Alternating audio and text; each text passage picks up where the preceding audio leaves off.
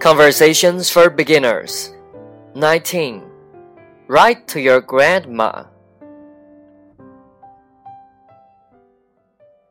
Did you write a letter to grandma? Yes, I did. Did you tell her about school? I told her that school is fun. Did you put the letter in an envelope? Yes, and I sealed the envelope. Did you put a stamp on the envelope? I couldn't find any stamps. They're in the kitchen drawer. Okay, I just put a stamp on the envelope.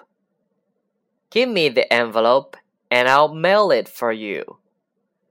When is Grandma going to learn about email?